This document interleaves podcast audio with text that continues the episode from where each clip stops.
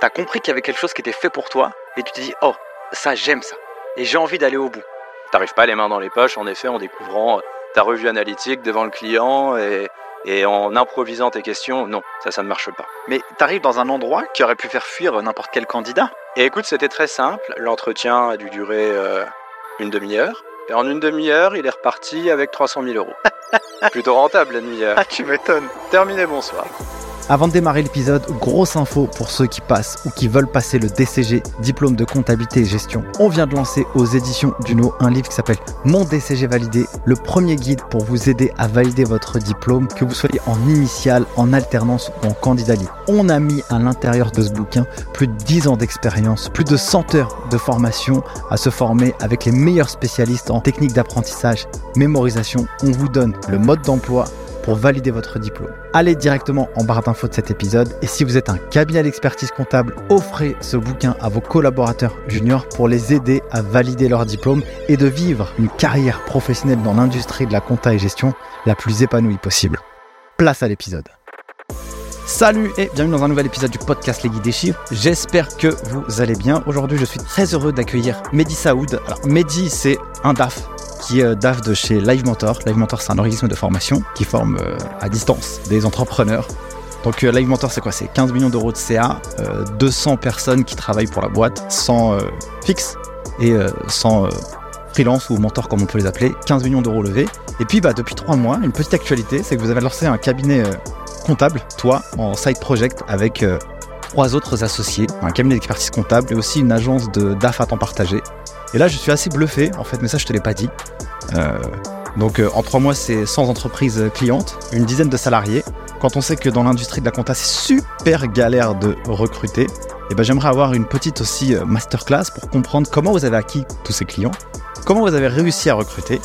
Et puis, il y a des petites surprises dans cet épisode, c'est que l'expérience chez Live Mentor, et son fondateur ne s'en cache pas, il y a eu des problèmes de gestion financière, et toi, tu arrivé en mode pompier, qu'est-ce que je découvre et euh, comment je structure la team finance? Vous êtes 12 aujourd'hui, vous avez eu à faire un contrôle fiscal. Eh bien, écoute, cet épisode, il va être riche, mon cher Mehdi. Avec cette introduction, eh bien, est-ce que toi, avec tes propres mots, est-ce que tu peux te présenter pour qu'on puisse déjà savoir qui tu es euh, avant que je te cuisine dans tout cet épisode? Bien sûr, eh bien, bonjour à toutes et à tous. Merci beaucoup, Nicolas, pour l'invitation. Euh, je suis ravi de participer à l'exercice. Sache que c'est mon premier podcast officiel. Donc je suis ravi euh, qu'on le fasse ensemble et j'espère euh, ne pas être trop mauvais à l'exercice. Tu me diras ce que tu en penses. Avec plaisir. Euh, écoute, pour me présenter, donc moi, Mehdi Saoud, 35 ans, actuellement directeur administratif et financier de Live Mentor. Comme tu l'as dit, on aura l'occasion d'en reparler depuis peu, un side project qui commence à plutôt bien marcher, à savoir cabinet d'expertise comptable et agence de DAF à temps partagé. Et écoute, pour revenir sur mon parcours, si, si tu veux, on peut y aller en plusieurs étapes. Passer le bac, j'ai tout de suite euh, voulu commencer à travailler. Voilà, je me suis cherché immédiatement, passer le bac, euh, un job étudiant, un job saisonnier pour l'été. Pourquoi? Bah Parce que je ne savais pas trop encore ce que je voulais faire après, mais ce qui était sûr, c'est qu'il me fallait des finances. Pourquoi? Bah Parce que si je voulais m'orienter vers les métiers du chiffre, de la finance, etc., j'allais certainement devoir passer par la fameuse case école de commerce. Et donc pour ça, bah, il fallait pouvoir la financer. Donc euh, dès que j'ai eu le bac, j'ai commencé en tant que cueilleur de Mirabelle, tout simplement, euh, dans une petite PME euh, vers chez moi. oui, je n'ai pas présenté, mais je viens de Nancy, donc dans l'est de la France, en Lorraine. Et donc forcément, le Mirabelle est un fruit emblématique de la région. Donc j'ai commencé en tant que cueilleur de Mirabelle. Et écoute, passer quelques semaines au sein de cette entreprise, les soirs, après la cueillette, c'est pas du tout du storytelling, alors je suis complètement transparent. Les soirs, après la cueillette, bah, j'allais dans les bureaux et puis je voyais justement euh, toute l'équipe de direction, toute l'équipe commerciale, mais également euh, le comptable de l'entreprise qui travaillait euh, tout seul dans son coin à faire la comptabilité de l'entreprise et ça m'intéressait. Ça m'intéressait, j'ai tout de suite voulu comprendre un peu ce qu'il faisait, pourquoi il le faisait, comment il le faisait. Et donc tous les soirs, j'allais un petit peu le voir, etc. Et à un moment, bah, le président de l'entreprise m'a dit bah, écoute, Mehdi, en vrai, euh, ce serait bien que tu arrêtes tout simplement de faire la cueillette. Je vois bien que ta place n'est pas là. Ta place, elle est plutôt aux côtés de ce comptable-là. Et écoute, euh, bah, les journées, au lieu de faire la cueillette, mets-toi à ses côtés, apprends la comptabilité avec lui. dans un premier temps, avant de l'apprendre à l'école, et vois comment tu peux évoluer, vois comment tu peux le remplacer, vois comment tu peux l'accompagner, et vois si ce métier te plaît. Alors attends, j'ai quand même une petite euh, une question qui me vient. Ça veut dire que tu fais ton bac, tu l'obtiens, tu arrêtes l'école, tu vas chercher un job. Immédiatement, Et donc là, moi, cet je suis- été. Moi, je suis sur ton profil LinkedIn et je vois que tu as fait un bac euh, ES, Oui, apparemment. tout à fait. ouais. Euh, et à quel moment tu as une appétence sur la compta là? Bah, en fait, ça, ça date. alors là, on revient un petit peu plus dans l'enfance, quasiment. J'ai toujours voulu être médecin généraliste. Là, on s'écarte complètement. J'ai toujours voulu être médecin généraliste. Pourquoi? Je ne sais pas. Le problème, c'est que j'ai la phobie du sang. Ce qui n'est clairement pas pratique. Dès que je vois une goutte ou une tache de sang, je suis capable de tomber dans les pommes. Donc, à partir de ce moment-là, mon père m'a dit Bah écoute, Mehdi, euh, tu ne seras pas médecin généraliste, clairement. En revanche, et si le métier te plaît, et on en reparlera plus tard, tu seras médecin des entreprises. Voilà. Et de là, je lui ai dit, papa, qu'est-ce que ça veut dire médecin des entreprises? Il m'a dit, on en reparlera plus tard. J'étais un petit peu trop jeune pour comprendre tout ce que cela voulait dire, mais mon père voulait dire que le médecin des entreprises était l'expert comptable. Mais comment lui il sait ça? C'est quoi son, son bagage à lui? Il a fait quoi dans sa vie pour te raconter cette histoire-là? Ah bah alors là, rien du tout, ou du moins rien à voir avec les métiers de la comptabilité. Euh, mon papa est professeur de physique appliquée. Ok. Donc euh, rien à voir avec les métiers de la compta. Il a déjà côtoyé des experts comptables, de proche ou de loin. Voilà, et lui il s'est toujours dit qu'en effet, l'expert comptable, à juste titre, euh, même si parfois euh, cette métaphore fait un peu débat, mais voilà, à juste titre, euh, l'expert comptable peut être considéré comme le médecin des entreprises. Le médecin généraliste, on va dire. Pas le médecin spécialiste. Ouais, c'est vrai qu'on le, on le catalogue souvent euh, de, cette, euh, de cette manière. Et euh, du coup, ça a ses avantages et aussi ses inconvénients parce que des fois, on lui demande tellement de choses à l'expert comptable, mais il n'a pas toutes les compétences pour pouvoir répondre aux questions. C'est un généraliste. Et exactement. Donc, il, il est là pour apporter son diagnostic. Ok, très cool. Donc, il te dit, Coco, toi, euh, la compta, bah, tu as une espèce d'appétence. Donc, ça, ça t'est venu un peu depuis l'enfance. Et donc, euh, va commencer à travailler euh, avec lui. Et il te donne quoi comme travail? Donc, ça, ça remonte à combien? Ça remonte à 10-15 ans en arrière? Oh, ça 15 ans, remonte, oui, ça remonte en ne si je ne dis pas de bêtises, date d'année d'obtention de mon bac. Et écoute, dans un premier temps, c'est très simple. hein, on est sur un outil comptable, je ne saurais même plus dire lequel, il me semble Ciel, Sage, Sagid, enfin, je, je ne sais même plus. Et au début, il me demande de traiter, du faire de la saisie de factures fournisseurs. Assez simple, hein, du scan, euh, on enregistre les, fiches fournisseurs, euh, on passe les bonnes écritures, donc euh, voilà. Et je l'aide au jour le jour dans cette saisie de factures fournisseurs. Quand il est absent les week-ends, je le remplace parce que bon, c'est un job saisonnier, donc à l'époque, on travaille 7 jours sur 7. hein, voilà, il faut bien faire rentrer un petit peu d'argent. Et écoute, ça me plaît. Ça me plaît beaucoup, euh, à tel point que bah, tous les jours, je suis à ses côtés. Tous les jours, j'apprends des nouvelles choses. Je suis passé du cycle fournisseur au cycle client, à faire un petit peu de suivi de trésorerie, à faire des rapprochements bancaires, à faire aussi un petit peu d'écriture d'OD de temps en temps. Enfin, voilà, j'ai touché un petit peu à tout.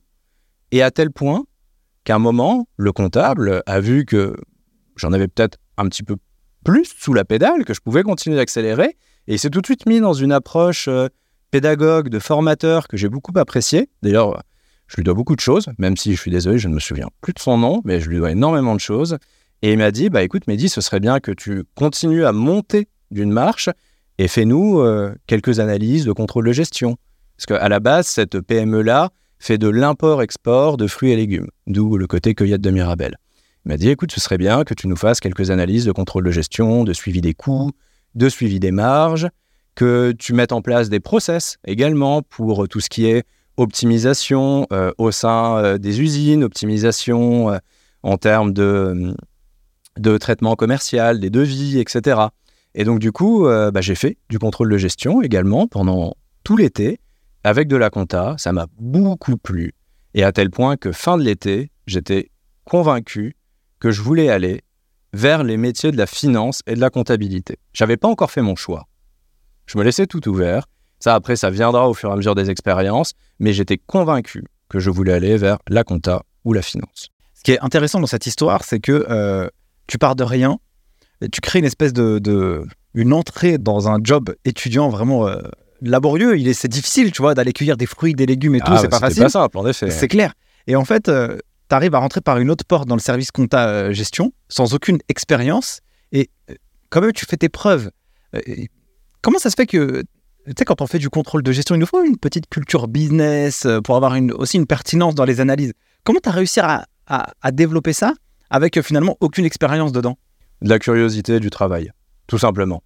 De la curiosité parce que, en effet, euh, j'aurais pu faire ma cueillette, partir le soir, terminer bonsoir. Non, j'ai pas hésité à toquer à la porte, à rentrer dans les bureaux, à être curieux, à savoir qui faisait quoi, et à m'asseoir à côté du comptable et être curieux de ce qu'il faisait et du travail, bah parce que le soir, en effet, je repartais avec une montagne d'infos euh, qu'il fallait que je bachote tout seul dans mon coin le soir.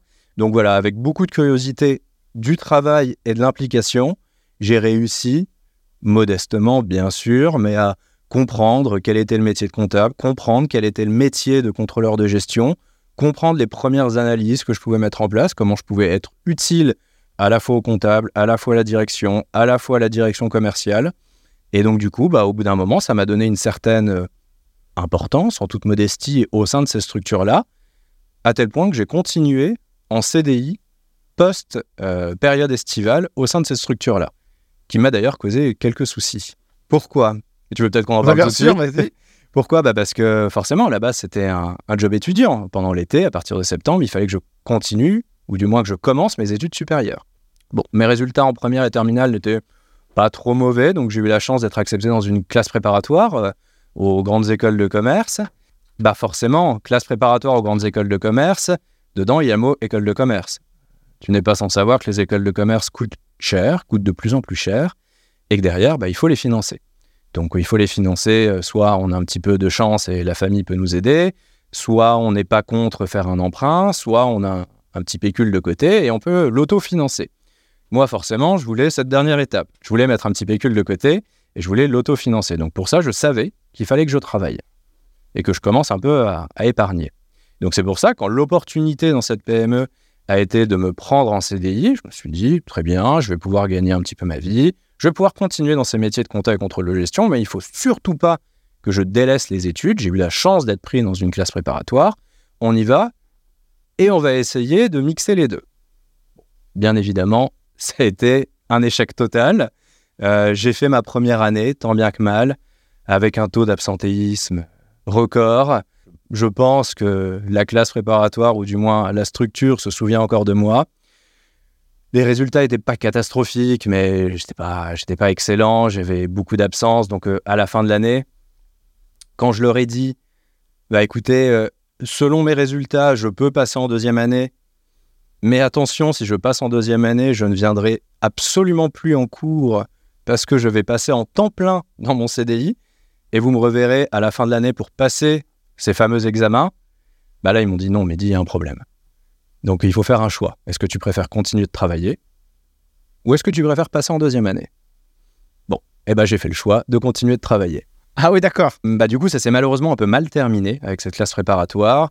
Bah ils m'ont expulsé pour reprendre leurs termes, ils m'ont expulsé sans me valider ma première année. Ça a été un petit peu dur. Et du coup, je suis retourné en fac, en fac euh, d'éco, d'éco-gestion. Et euh, là, bah, avec la fac, ce qui était super, je ne sais pas si c'est toujours le cas, mais ce qui était super à l'époque, c'est qu'on pouvait justement avoir le rythme qu'on voulait. On pouvait venir qu'au TD et qu'aux cours magistraux ou qu'au partiel de fin d'année. Chose que j'ai fait, hein, du coup, je ne suis absolument pas venu de l'année. J'ai travaillé tous les soirs mes cours. Et à la fin de l'année, j'ai passé mes examens, mes partiels, que j'ai obtenus la première année, mais du coup, ce qui m'a permis d'avoir un CDI temps plein à 35 heures dans cette fameuse PME, de monter en compétences. Fin d'année, première année, de passer mes partiels et de les avoir. De passer en seconde année, exactement le même schéma, même si ça ne me suffisait plus, donc du coup, j'ai pris un deuxième CDI à côté. Ok. voilà, ça ne me suffisait plus. Un deuxième CDI qui n'a rien à voir avec les métiers de la compta et finance, où la petite anecdote, j'étais vendeur de chaussures. D'accord. Voilà. Parce qu'il fallait que je continue d'épargner. N'oublions pas l'objectif premier qui était d'autofinancer mon école de commerce. Donc j'ai pris un deuxième CDI, j'ai travaillé deux fois, à temps plein quasiment, et à la fin de l'année, bah, j'ai passé à la fois mes partiels que j'ai eus, et à la fois les concours euh, passerelles pour les écoles de commerce, qui m'a permis bah, du coup d'accéder sans classe préparatoire, mais via la voie universitaire, à des écoles de commerce. Et euh, à l'époque, moi, j'ai choisi euh, l'ESC Dijon, qui depuis s'appelle BSB euh, Burgundy School, Pourquoi? Bah Parce qu'elle avait un, parcours, un double cursus qu'on appelle AEC ou CCA aussi, pour pouvoir préparer au métier d'expert comptable avec le fameux DCG, DSCG et les 5 unités sur 7 du DSCG. Euh, j'ai quand même une question, c'est que nous, chez les guides des chiffres, on prépare les étudiants à passer le DCG ou le DSCG. Et dans le DCG, il y a beaucoup de personnes qui sont en candidat libre ou en reconversion professionnelle et qui ont aussi bah, pas le choix. Il faut qu'ils fassent bouillir la marmite, comme on dit, payer les factures, etc.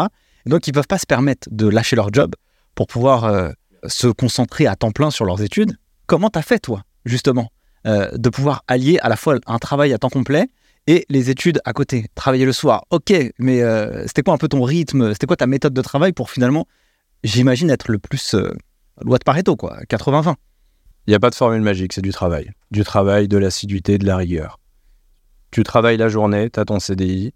Le soir, tu rentres, de la rigueur. Il n'y a pas un jour off. Il n'y a pas une sortie non prévue. C'est tu rentres, tu manges, tu travailles. Le lendemain, tu es fatigué, bien sûr, parce que tu t'es couché à 1h du matin et que tu travailles à 6 pour enchaîner, etc. C'est de la rigueur et du travail, énormément. Et en effet, pendant deux ans, euh, tu passes des moments compliqués, tu passes des moments avec des hauts et des bas, tu passes des moments où tu vois peu ta famille, peu tes amis, où tu mets de côté les sorties, alors qu'à l'époque, bon, bah forcément, c'est le moment de la vie étudiante, de la vie festive, etc. Sauf que bah, derrière, et j'enfonce des portes ouvertes, mais derrière, tu n'oublies pas quel est ton objectif premier. Ton objectif premier, c'est d'atteindre une école de commerce, de pouvoir quasi l'autofinancer pour pouvoir te construire un parcours professionnel qui soit satisfaisant ou qui du moins répond à tes attentes en termes d'objectifs professionnels, en termes d'objectifs financiers. Donc après, euh, il faut être assidu. Euh, ça me fait penser à un truc. Euh, c'est vrai que quand on choisit une voie, avec en fonction de sa motivation, est-ce qu'elle est intrinsèque, extrinsèque, toi, tu as découvert ce stage, enfin cette expérience professionnelle. Je, passe du temps là-dessus parce que je trouve que c'est important. Tu as trouvé un job saisonnier, tu as compris qu'il y avait quelque chose qui était fait pour toi, et tu te dis, oh, ça, j'aime ça. Et j'ai envie d'aller au bout. Et donc, en réalité, le fait d'avoir eu euh, cette mentalité de te dire, bah attends, de toute façon, moi, j'ai personne qui peut me payer mon école, donc il faut que je le fasse par moi-même. Et j'ai vraiment envie de suivre cette voie, et j'ai envie de suivre la voie école de commerce. Et donc, euh, c'est ça aussi qui, a, qui a réussi à te maintenir, même en cas de baisse de motivation, tous ces soirs où euh, finalement, tu as mis un peu, parfois, ta vie sociale aussi un peu de côté, au bénéfice de ton projet, mais il était fort aussi. C'était vraiment incarné. Tu avais vraiment Bien sûr, oui, bah, d'une certaine manière, j'ai aussi eu un peu de chance parce que j'ai rencontré les bonnes personnes au bon moment. Mais pourquoi j'ai eu cette chance? Est-ce que d'une certaine manière, je ne l'ai pas aussi un peu provoqué? En essayant d'être curieux et travailleur? Certainement. Mais oui, j'ai eu aussi cette chance de croiser justement la route de ce fameux comptable qui, euh, lui, était dans un bon état d'esprit, un bon état d'esprit plutôt pédagogue, formateur. Donc c'est vrai qu'il y a eu un peu un, alignement des planètes qui font que derrière, j'ai pu garder euh, en ligne mon objectif professionnel et justement ne pas perdre en motivation. Je passe un petit peu, euh, tu fais ton école de commerce, ensuite tu fais quand même 5 euh, ans et quelques, après tu vas bosser chez KPMG en audit, grand compte, je vois ça sur ton profil LinkedIn, tu passes 5 ans là-bas, tu deviens chef de mission. Globalement, qu'est-ce que cette expérience t'apprend et comment tu rentres à l'intérieur? Alors, ouais, mon expérience chez KPMG a été très intéressante, très enrichissante. J'ai fait, oui, on va dire entre 6 et 7 ans, je ne sais plus exactement, avec toute une partie audit grand compte. Et à la fin, et c'est ce qui m'a permis aussi d'en arriver là où j'en suis aujourd'hui, j'ai fait du conseil plutôt orienté startup. Ça, c'est plutôt dans un second temps. Déjà, côté audit grand compte, bah, clairement, ça a été enrichissant. Pourquoi? Bah, Parce que tu te retrouves quasi du jour au lendemain parachuté au sein d'une équipe, dans des belles et grandes entreprises, face à toi des directeurs, des directrices financières, des responsables du contrôle de gestion, parfois des directeurs et directrices générales. Donc euh, il faut quand même euh, être plutôt solide sur ses appuis, on va dire, pour mener des entretiens, pour mener des tests, euh, des tests d'audit, etc. Parce que parfois tu sens clairement que t'embêtes un petit peu tout le monde, même si chacun fait son métier. Ils ont besoin de nous, on a besoin d'eux, et au final, la relation de travail est, je trouve, très complémentaire. Et il ne faut pas arriver avec une casquette purement euh, contrôle de fin d'année et on vient là un peu euh, pour embêter tout le monde, bien au contraire. Donc c'est vrai que ça a été très formateur, ça m'a permis de rencontrer beaucoup de monde, ça m'a permis d'apprendre à la fois des compétences techniques et des compétences managériales très rapidement. Compétences techniques, parce qu'on n'a pas le temps. Voilà, il faut, euh, on arrive à J plus 1, J plus 2 quasiment. Hein. il faut être formé et pouvoir aller euh, chez euh, le client, bien sûr encadré par un senior, un manager, etc. Mais il faut aller vite, il faut aller vite, il faut être curieux, il faut apprendre. Et ça, encore une fois, c'est normalement des compétences que je sais plutôt faire, apprendre les soirs, être curieux, m'intéresser et développer des nouvelles compétences. Il faut être très agile parce que tu peux très bien être cette semaine dans euh, de l'industrie automobile et la semaine suivante être dans un euh, e-commerce euh, de produits informatiques, par exemple.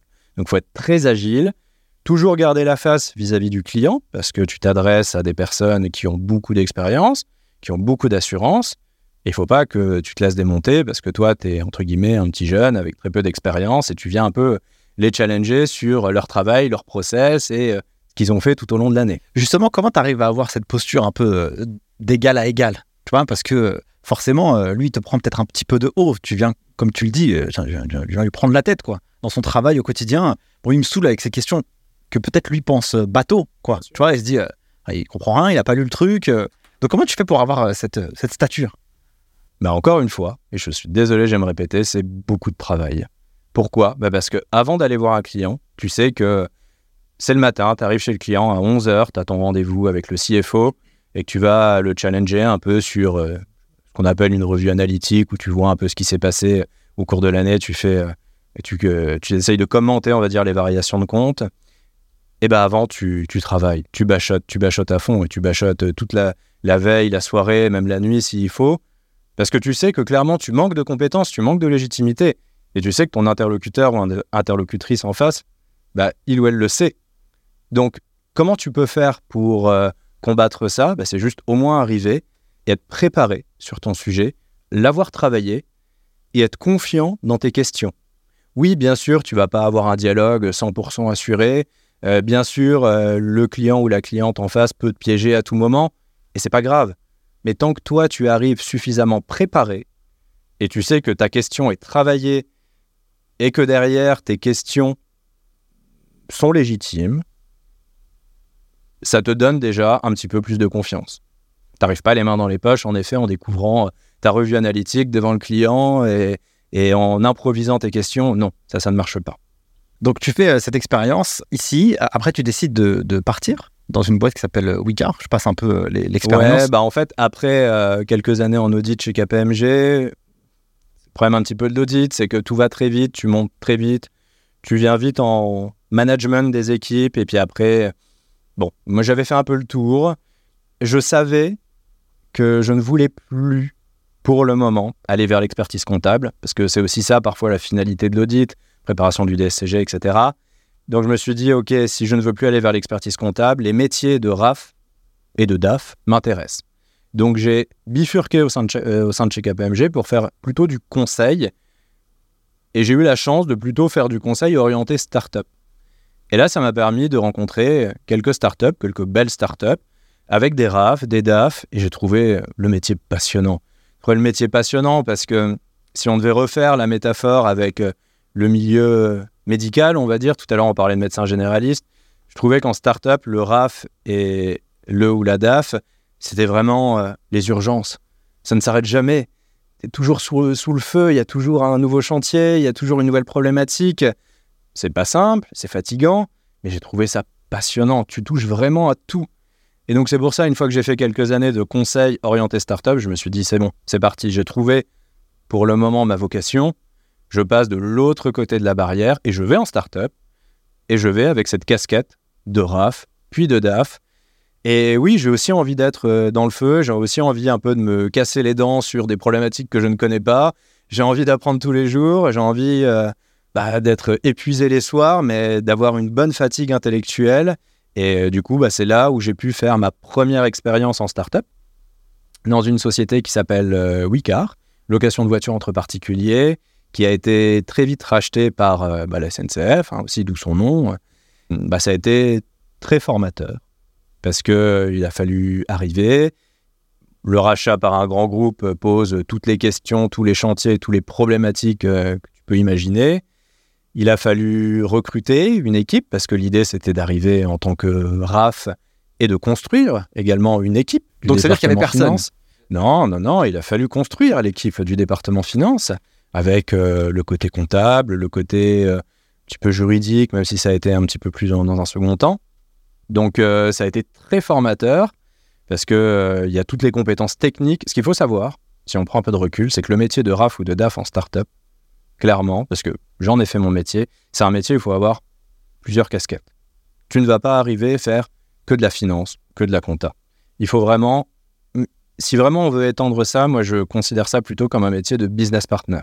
Pourquoi? Bah, Parce qu'il faut capable faire de la finance le matin, faire du RH l'après-midi, faire du légal le lendemain matin, euh, faire de l'administratif et de l'office management, faire euh, de la comptabilité ou de la pré-comptabilité. Donc, il faut vraiment être multicasquette et savoir euh, switcher d'un sujet à un autre, d'un sujet très micro comme euh, traitement de facture, on paye quelques fournisseurs, à l'heure après très macro, à savoir participer à un board avec des actionnaires, avec des fonds d'investissement qui peuvent aussi être impressionnants, où tu présentes un budget, où tu es challengé, etc. Donc c'est vraiment un métier de business partner.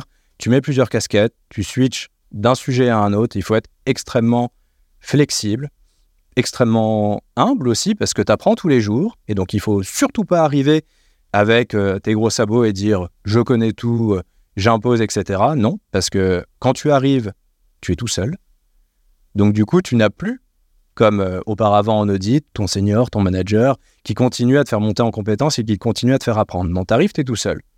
Donc tu es obligé de te reposer sur tes partenaires, sur tes prestataires, experts comptables, avocats, ou sur tes pairs, hein, d'autres RAF, DAF, etc., pour apprendre au quotidien. Et donc c'est important d'être très humble et euh, justement de continuer tous les jours à se challenger et à chercher à monter en compétences. Du coup, euh, ça répond bien à, ton espèce de besoin ou cette faculté que tu as, parce que tu m'as répété plusieurs fois ce mot euh, curiosité depuis le début de cet échange. Et donc forcément, pour être bon en- dans cette fonction, il faut forcément être curieux. Et puis, euh, quand tu arrives dans cette fonction, bah, dès lors qu'on va avoir un problème ou une question d'ordre euh, administratif, légal, RH, euh, financière, comptable, gestion, budget, bah en fait, tu es le seul interlocuteur, généralement, une startup, quand elle démarre, elle n'a pas non plus tout le luxe de se payer un directeur juridique, un directeur du contrôle de gestion, de la finance, etc. Tu vois, il faut quand même avoir toutes ces facultés, et forcément, avec euh, le temps, bah, en développant la curiosité, tu apprends. Donc, du coup, qu'est-ce qui se passe? Tu arrives au moment où il y a le rachat, donc euh, la boîte est en phase de rachat, donc j'imagine que... Elle est en cours, en cours de, de rachat. En Donc- cours de rachat. Ok, bah, je te laisse vite fait expliquer un peu ce- cette expérience. Qu'est-ce que tu en as appris vraiment? En cours de rachat par un grand groupe euh, bah, qu'est la SNCF, hein, comme on peut l'imaginer, c'est pas une petite structure. Donc derrière, tout va très vite.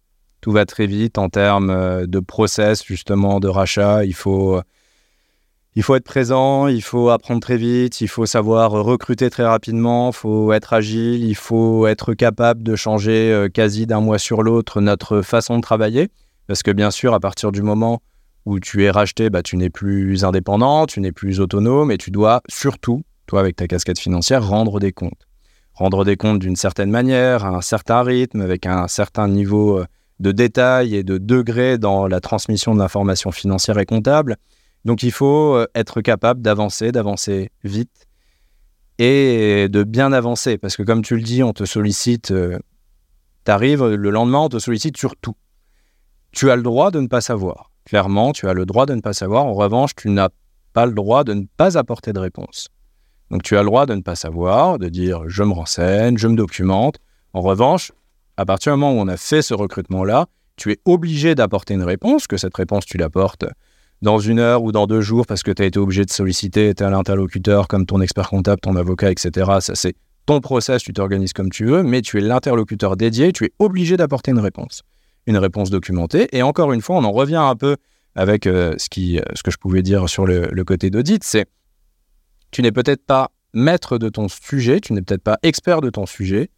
En revanche, tu dois suffisamment avoir travaillé ton sujet pour que si un fonds d'investissement te pose une question, tu as le droit de ne pas savoir, sauf que quand tu lui apportes une réponse, bah oui, le fonds d'investissement, c'est toujours un peu impressionnant, etc.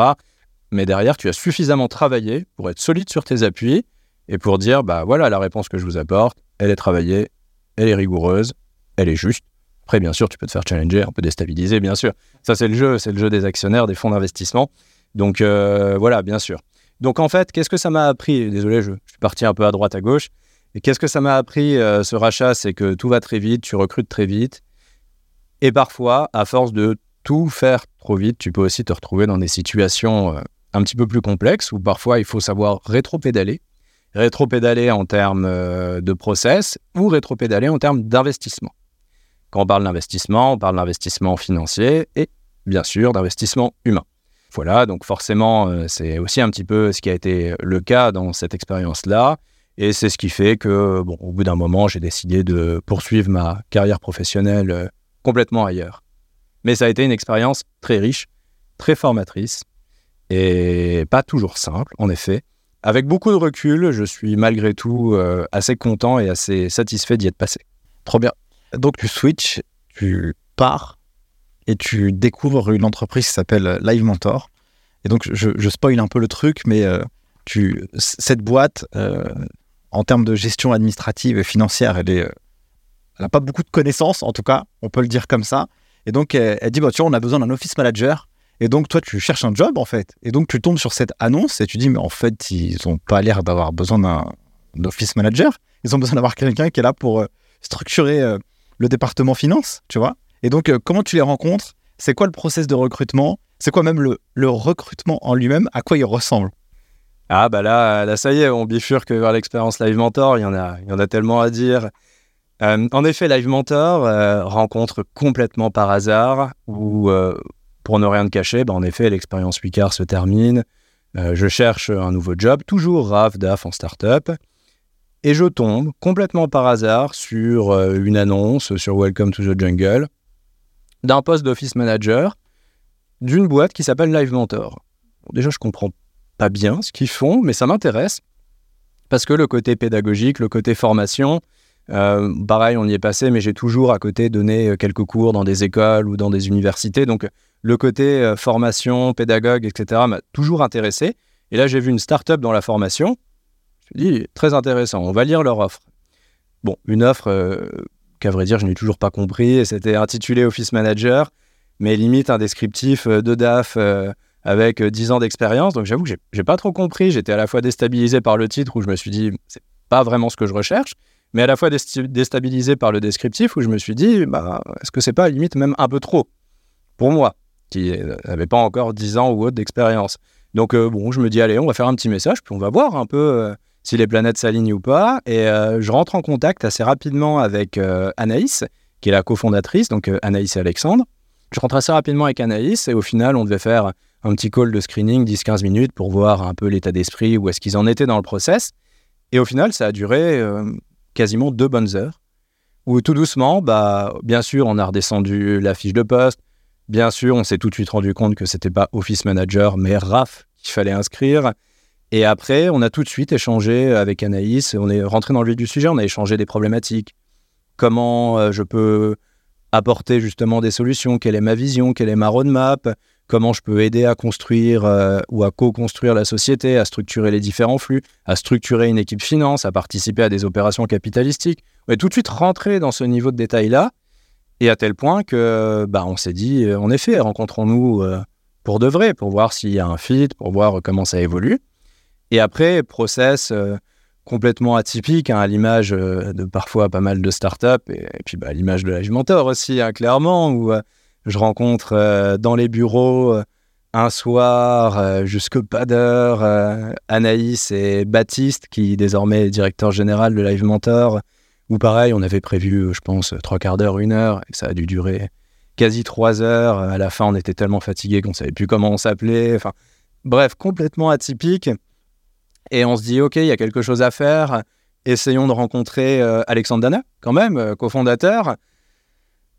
Euh, il m'invite dans un événement avec tous les élèves de Live Mentor pour que justement je rencontre un peu la communauté Live Mentor, que je rencontre les équipes et que j'essaye de rencontrer Alexandre. Et au final, je passe une journée très particulière où moi je suis là, candidat, non recruté, Je sais même pas si euh, ils ont proposé ça à d'autres candidats. Donc je suis toujours un peu sur euh, la Ouais, défensive. Tu m'étonnes. Je ne sais pas s'il y a d'autres concurrents, je ne sais pas comment je dois me comporter. Je suis là au milieu des élèves, ils commencent un peu à me parler. Qui tu es? Qu'est-ce que tu fais? Je suis Assez- mal à l'aise. tu m'étonnes. Donc parfois je me, je, parfois je masque un peu la réalité. Je dis oui, mais moi aussi je suis élève. Je viens voir Live Mentor. Je rencontre les équipes, mais très mal à l'aise. Et même les équipes sont mal à l'aise. Et enfin, à un moment, j'arrive à croiser Alexandre. Bien sûr, ça dure euh, trois minutes à tout casser et qui me met tout de suite en relation avec un tel, un tel. Et, hum, voilà, bah, au final, j'ai passé une journée très atypique, clairement, pour euh, un processus de recrutement. Mais écoute, euh, qui a l'air de, qui a eu l'air de bien marcher parce que dans la foulée, on m'a proposé de les rejoindre, de rejoindre l'aventure et de commencer bah, cette nouvelle aventure avec eux. Qu'est-ce que tu découvres? C'est quoi l'état des lieux quand tu arrives Alors, l'état des lieux, euh, j'arrive en 2019. Euh, Live Mentor, c'est quoi? En 2019 C'est un petit peu plus d'un million d'euros de chiffre d'affaires, une dizaine de salariés, euh, stagiaires compris, des petits bureaux dans le 8e. euh, bon, je découvre un. Alors, je découvre un business très bien pensé, très malin, à l'esprit d'Alexandre et d'Anaïs, vraiment orienté autour du mentorat, du coaching, de la formation professionnelle, où on sent qu'on est dans une bulle et tout va ou tout peut exploser dans le bon sens à n'importe quel moment. Par contre, actuellement, quand je suis arrivé, c'est un énorme bordel. Vraiment, un énorme bordel. Il couvre des gens dans tous les sens, une équipe commerciale à droite, à gauche, une office manager en place qui avait limite la casquette de RAF, mais tout partait dans tous les sens, un expert comptable qui toquait à la porte depuis des mois sur euh, donnez-moi les justifs, je n'arrive pas à clôturer. Euh, De l'autre côté, il y a le commissaire au compte qui commence à taper à la porte sur euh, il faut que j'intervienne. Bah oui, mais l'expert comptable n'a pas clôturé les comptes. Bah oui, mais on attend que Mehdi arrive pour clôturer les comptes, pour préparer la levée. Et parallèlement, bah oui, mais on n'arrive pas du tout à réconcilier notre chiffre d'affaires, on n'a rien à donner à l'expert comptable. Et en plus de ça, parallèlement, bah, on a de moins en moins de cash. Donc en plus, il va falloir qu'on pense très rapidement à faire une levée de fonds. Donc j'arrive, c'est un énorme euh, bazar. Mais ce qui me rassure, c'est que derrière, il y a une équipe fondatrice en place, très intelligente, très maline. Je sais que le business model euh, peut exploser dans le bon sens à tout moment.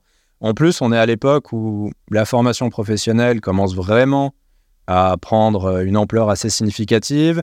C'est tout doucement la transformation d'anciennement ce qu'on appelait le DIF vers un CPF qui va pas tarder à arriver. On n'y est pas encore, mais ça n'allait pas tarder à arriver.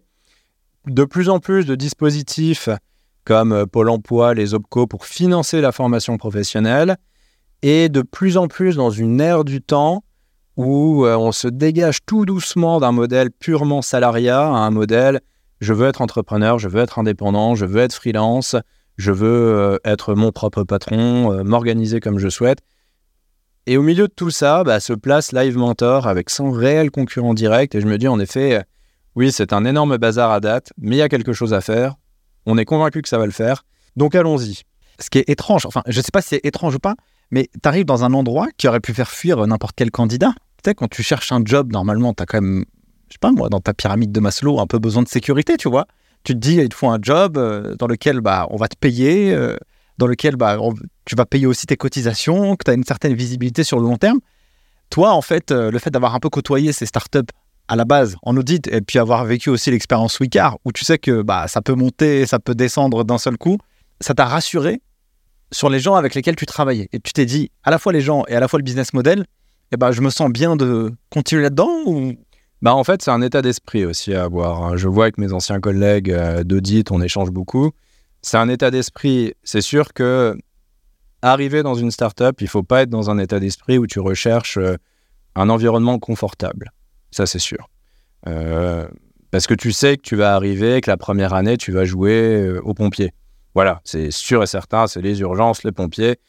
Donc, faut vouloir vraiment rechercher cette difficulté, ce challenge, et il faut ne pas chercher euh, un environnement confortable. Je te passe aussi euh, le détail euh, du salaire où clairement ma courbe de salaire a été depuis KPMG, puis Wicard, puis Live Mentor, bah, était dans le mauvais sens, hein, clairement. euh.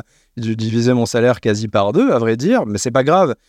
Parce que justement, je ne recherchais pas ce côté confort, je recherchais ce côté très challengeant. Je voulais continuer de monter en compétences et surtout, bah, après, c'est un pari. C'est pas un pari euh, entrepreneurial parce que bah, derrière, je ne suis pas fondateur, euh, mais il faut quand même avoir cette euh, culture un peu, cette fibre entrepreneuriale malgré tout en te disant j'arrive certes avec la casquette de RAF, mais j'arrive aussi avec cette casquette de business partner et je vais tout faire pour faire en sorte que ce business décolle. J'y crois, j'y crois pas. Si j'y crois, j'y vais à fond. Et bah en fait, c'est un pari sur, sur l'avenir, à moyen ou à long terme. Et on voit bien, je suis arrivé en 2019. Et là, on est quoi? On est en 2023. Bah, comme je te le disais juste avant, en 2023, c'est la première année, et on y reviendra, où seulement ça commence un petit peu, et quand je dis un petit peu, attention, c'est encore une fois à l'échelle de Live Mentor, à ronronner. Vraiment. Donc en effet, c'est un état d'esprit à avoir et il faut euh, aimer le challenge, aimer euh, cette agilité, aimer euh, la prise de risque et aimer ne, pas se retrouver dans une zone de confort. Donc tu arrives première année, tu vois bien que c'est chaud, mais tu as une bonne vision sur ce qui peut advenir du lendemain dans cette boîte. Qu'est-ce que tu fais? C'est quoi tes premiers challenges? Quels sont les premiers sujets que tu traites? Alors j'imagine que déjà tu dois clôturer le premier exercice. Bien sûr. Bah en fait, euh, moi je me suis toujours dit que dans un monde idéal, en startup, avant justement de commencer à enronner, il y a trois étapes et donc trois années. Première année en général, euh, tu sauves les meubles. Tu sauves les meubles, tu fais le pompier. Deuxième année, tu structures. Troisième année, tu construis. Donc première année, donc c'est ce que j'ai fait chez Live Mentor en 2019. Bah oui, première chose, on est euh, quasi fin avril. La clôture comptable de l'année dernière n'a toujours pas avancé. Impossible de réconcilier le chiffre d'affaires. D'ailleurs, aucune facture n'avait été émise, etc. Bref, un bazar pas possible. Il faut rattraper toute l'année précédente. Donc, bah, ce que je fais, c'est que je mets les mains dans le cambouis. Hein, clairement, euh, j'arrive pas avec une équipe euh, de contrôleurs de gestion, de comptables, et je dis, bah tiens, il faut faire, on fait de la gestion de projet. Non, J'arrive, euh, je prends un ordinateur, euh, je regarde toutes les ventes, euh, je crée les factures, je fais des rapprochements, des rapprochements de mes comptes clients, je regarde les factures fournisseurs. Enfin, je refais quasiment de A à Z la pré-compta pour derrière transmettre les éléments au comptable, enfin l'expert comptable. Je refais la réconciliation du chiffre d'affaires. Je cherche clairement pas à recruter ou à me faire aider parce que pour le moment, la seule option c'est de faire soi-même et de mettre les mains dedans et d'y aller pas jour et nuit, mais pas loin et euh, de rattraper en quasi un mois bah, toute cette clôture, toute cette année euh, N-1, euh, toute la comptabilité qui n'avait pas été faite. Non pas par un manque de rigueur, mais par un manque hum, d'accompagnement, j'ai envie de dire. Et c'est là où on peut soulever un point qui est intéressant, c'est que hum, malheureusement, l'accompagnement est trop souvent délaissé par nos amis experts comptables, hein, parfois, et euh, là, clairement, on était dans, dans ce cas-là, on était dans un cas d'un expert comptable qui est passif, qui attend qu'on lui transmette les éléments et qui du coup se réveille euh, ben, l'année suivante, euh, je n'ai aucun élément, je ne peux pas faire ma clôture des comptes, et on va avoir du retard dans le dépôt de l'alias, attention, contrôle fiscal, etc. Ah oui, mais moi, ce que j'attends d'un expert comptable, pareil, on pourra en reparler, c'est plutôt le côté proactivité, le côté conseil, le côté compréhension des enjeux d'une startup et donc parfois du manque de structuration d'une startup, les aider aussi. Tiens, pour faire du chiffre d'affaires, bah oui, il faut reprendre des choses basiques. Je fais une vente, je fais une facture, comment je structure ma donnée, comment je comptabilise ma donnée, est-ce qu'il y a des règles spécifiques? Typiquement, nous, on est dans de la formation professionnelle, donc on a un enjeu d'étalement du chiffre d'affaires avec des produits constatés d'avance, par exemple, ou des factures à établir en fonction de qui finance la formation, etc. Et c'est vrai que il y a eu un manque d'accompagnement couplé à un manque de structuration où il a fallu bah, tout reprendre et il n'a pas fallu prendre peur. Et en effet, on a refait toutes les factures, on a refait tout et en essayant de mettre en place les bons process. Donc ça, ça a été la première grande étape. Et bah dans la foulée, euh, les commissaires au compte. Hein. Voilà, pourquoi? Parce qu'on ne dépassait pas forcément les seuils, mais vu qu'on est organisme de formation, et vu qu'en plus derrière, il y avait, euh, il y a toujours un fonds d'investissement, bah du coup, euh, voilà, commissaire au compte imposé, euh, en plus un, grand nom, donc avec des procédures d'audit et des tests assez, assez lourds, assez détaillés. Mais qui pour le coup, euh, voilà, était plutôt compréhensif des enjeux d'une startup. Donc euh, on a collaboré, clairement, on a collaboré. Ils sont pas arrivés avec une approche contrôle, on te tape sur les doigts, tout ce que vous faites c'est nul, etc. On a vraiment collaboré, ils nous ont aidé un peu à nous structurer, ils nous ont aidé à monter en compétences. Et euh, bah écoute, l'audit s'est fait tardivement, mais c'est bien passé. Voilà, ça a été un petit peu challengeant, mais c'est bien passé. L'avantage, c'est que tu connais aussi euh, l'autre partie, donc tu connais exactement ce qu'ils vont faire, ce qu'ils vont demander. Donc tu peux aussi parler d'égal à égal aussi, tu vois. Exactement. Autant, euh, tu vois, on a repris plusieurs exemples où, euh, bah oui, tu peux avoir un peu le syndrome de l'imposteur parce que tu te sens pas suffisamment à l'aise vis-à-vis de ton interlocuteur. Autant là, des auditeurs qui arrivent. En effet, en toute modestie, je me sentais plutôt à l'aise. Ils sont arrivés, même si c'était tardif, ils avaient un dossier de travail qui était fait de A à Z, euh, pointé, relu, euh, avec euh, tout ce qu'ils aiment bien, les cross-refs à droite, à gauche, etc. Donc, en toute modestie, ils sont arrivés, c'était quand même plutôt confort. C'était tardif, je l'entends, mais c'était quand même plutôt confort pour eux. Donc, tu fais cette partie-là. Donc là, c'est la phase pompier. Ensuite, c'est la phase structure. Ah, c'est seulement. Ah, c'est seulement. Non, bah alors là, on est toujours en 2019. Je pensais aussi hein, que la phase pompier allait s'arrêter là. On arrive, on clôture, on audite et après, on va pouvoir passer à la structuration. Mais non. Parce qu'on est justement dans cette mouvance, on était dans cette mouvance où bah, la formation professionnelle connaît une belle croissance, mais tout doucement, le mix du chiffre d'affaires est en train de changer. On passe de moins en moins du chiffre d'affaires autofinancé, donc euh, tu veux prendre une formation, tu payes par carte bancaire, à un chiffre d'affaires financé par des organismes financeurs, comme Pôle Emploi et les OPCO, donc c'est très bien, on connaît une belle croissance, on avait euh, des chiffres assez importants en termes de croissance, mais tout doucement, et encore une fois, ça, ça n'avait pas été anticipé. Et pareil, je ne peux pas en vouloir à l'équipe en place. Par contre, côté expertise comptable et accompagnement, il y a des choses à redire, parce qu'on connaît une belle croissance, mais parallèlement, on connaît un niveau de cash qui clairement était en train de diminuer, en train de diminuer à vitesse grand V. Pourquoi? Bah Parce qu'on s'était jamais posé la question de bah oui, croissance du chiffre d'affaires ne veut pas dire entrée de trésorerie. Si notre mix client est en train de changer et qu'on passe à des clients B2C qui payaient bah, comptant par carte bancaire, à des clients pas vraiment B2B, mais on va dire B2G, donc les institutionnels qui payent à J plus euh, quasi 120. Pourquoi 120 Parce que nos formations durent trois mois et ce n'est qu'à la fin de la formation que tu peux envoyer la facture. Et quand tu envoies la facture, bah, un pôle emploi, attention, un pôle emploi est un très bon payeur, mais un pôle emploi paye au bout de trois mois. Donc si tu veux, pour une startup, passer d'un modèle où tu te fais payer à J plus 0 à un modèle où tu te fais payer à J plus 90 plus 90, ah bah, c'est catastrophique en termes de BFR qui se génère structurellement, en termes de cash qui, sont en train qui est en train de fondre c'est catastrophique. Et ça, personne ne l'avait anticipé. Tout le monde se disait les résultats sont beaux, le chiffre d'affaires est là. Bah, on ouvre le compte bancaire, mais il y a de moins en moins de cash. Donc là, bah, du coup, il a fallu tout de suite continuer cette phase de pompier en 2019, à savoir bah, qu'est-ce qu'on fait justement pour euh, redresser, pour euh, structurer un peu ce BFR. Donc on est parti tout de suite en levée de fonds. Parti tout de suite en levée de fonds et on a réalisé une belle levée de fonds avec euh, trois très beaux euh, partenaires, donc euh, trois fonds d'investissement qui correspondent à nos valeurs, qui correspondent à nos ambitions, euh, Isaïe, Impact Partner et du Capital, qui nous accompagnent et qui nous accompagnent jusqu'aujourd'hui d'ailleurs, et pour lequel on a fait une levée de fonds d'environ 3 millions d'euros fin 2019, ce qui nous a permis bah, déjà de, d'une certaine manière, financer notre BFR. Alors tu vas me dire qu'une levée pour financer ton BFR, ça coûte cher. Bah, oui, bien sûr que ça coûte cher. En effet, il y aurait pu avoir d'autres dispositifs. D'un autre côté, quand tu es au pied du mur, tu es au pied du mur. Hein. Et après, bah, bien sûr, ça nous a permis euh, de financer d'autres investissements pour notre croissance à partir de 2020, à savoir principalement des investissements en marketing et des, investissements dans l'équipe commerciale.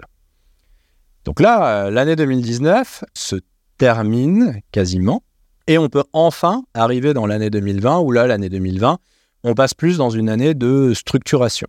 Mais c'est le Covid. C'est le Covid. C'est en effet le Covid. Donc là, oui, on passe dans une année de structuration, mais c'est le Covid et c'est le contrôle fiscal. Alors, je veux bien qu'on parle du contrôle fiscal. Alors, le contrôle fiscal, bah écoute... Euh, Comment ça se passe d'ailleurs, un contrôle fiscal pour ceux qui ne l'ont jamais vécu ou euh, bah, qui voudraient savoir en fait euh, comment ça marche, c'est quoi les étapes, qu'est-ce qu'on te demande, c'est quoi la première approche déjà? Honnêtement, Moi, honnêtement, comme dans un film. Vraiment, je, vraiment, je me suis dit à un moment, je suis, je suis heureux d'être là, mais je suis vraiment pas gâté. La scène mythique, euh, je crois 23 décembre, quelque chose comme ça, un vendredi, fin de semaine, dernier jour avant de poser euh, mon ordinateur et de partir en congé. Je traite mes mails, 18 heures. Vraiment, ça y est, j'arrive à mes deux derniers mails à traiter. Je reçois un courrier euh, bah, par des équipes qui, qui, gèrent les courriers, ils me l'envoient, ils me disent Tiens, Mehdi, ce serait bien quand même que tu relises ce courrier. Un petit, peu étonnant, je suis pas sûr de bien le comprendre. Bah en effet, je l'ouvre. Euh, bonjour, euh, madame, monsieur. Vous allez faire l'objet d'un contrôle fiscal euh, première semaine de janvier. Voilà. Sur les trois années antérieures, assez classiques, vous allez faire l'objet d'un contrôle fiscal. voilà. Et il était 18h, je devais partir en vacances à 18h30. euh, et voilà. Tu as cette nouvelle-là. Tu sais pas du tout à quelle sauce tu vas être mangé. Pourquoi? Bah Parce que dans les trois années précédentes, tu commences à avoir une petite vision, mais tu n'as pas non plus été maître des finances. Tu sais pas non plus tout ce qui s'est passé côté comptabilité, d'autant plus qu'il y a eu des changements d'experts comptables. Enfin, t'es pas maître. Donc, du coup, tu es clairement, encore une fois, pas 100% confiant vis-à-vis de ce qui va t'arriver en janvier. Et bah, du coup, euh, bien évidemment, les vacances, tu les annules. Bien évidemment, tu passes ton temps euh, à bachoter, euh, à essayer de savoir ce qui va se passer, comment ça va se passer. Là, tu te prépares en fait. Bah, tu te prépares.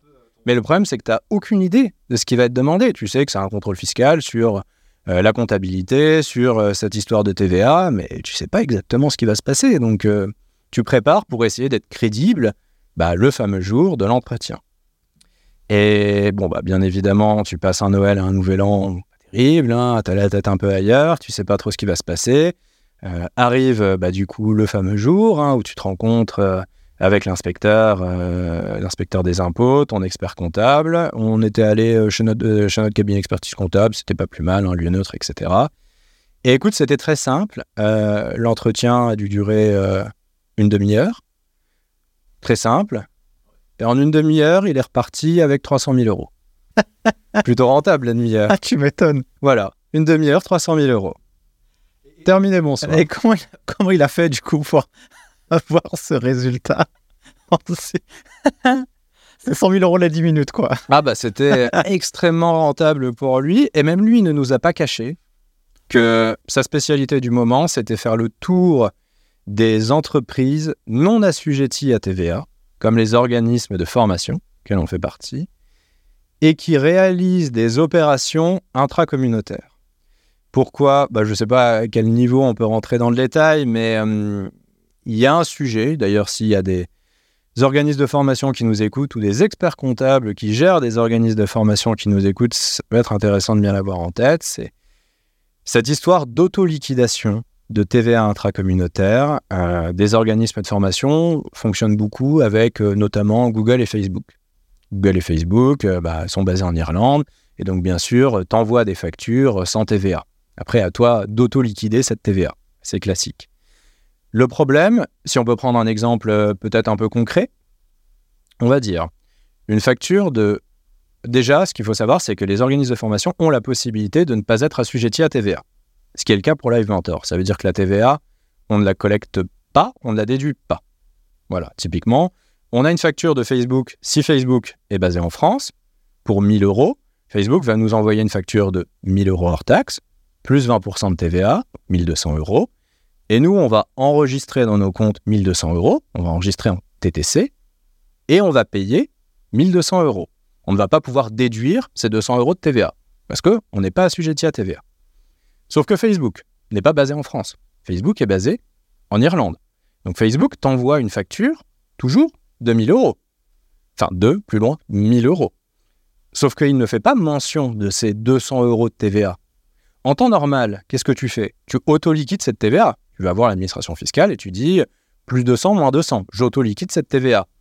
Sauf que là, l'administration fiscale a pris la position de dire Bah oui, mais c'est pas juste. Pourquoi tu payerais dans tes comptes 200 euros moins cher ta prestation sous réserve que Facebook et Google sont basés en Irlande? Donc dans les faits, tu reçois ta facture de 1000 euros, tu dois déclarer les 200 euros, sauf que tu ne les récupères pas, et tu dois payer c'est 200 euros. Et ben voilà, nous, on fait beaucoup de publicité via Facebook, Google sur les trois dernières années. Rattrapage. Et comme tu dis, boum, 300 000 euros. Voilà. Donc attention, c'est très peu documenté.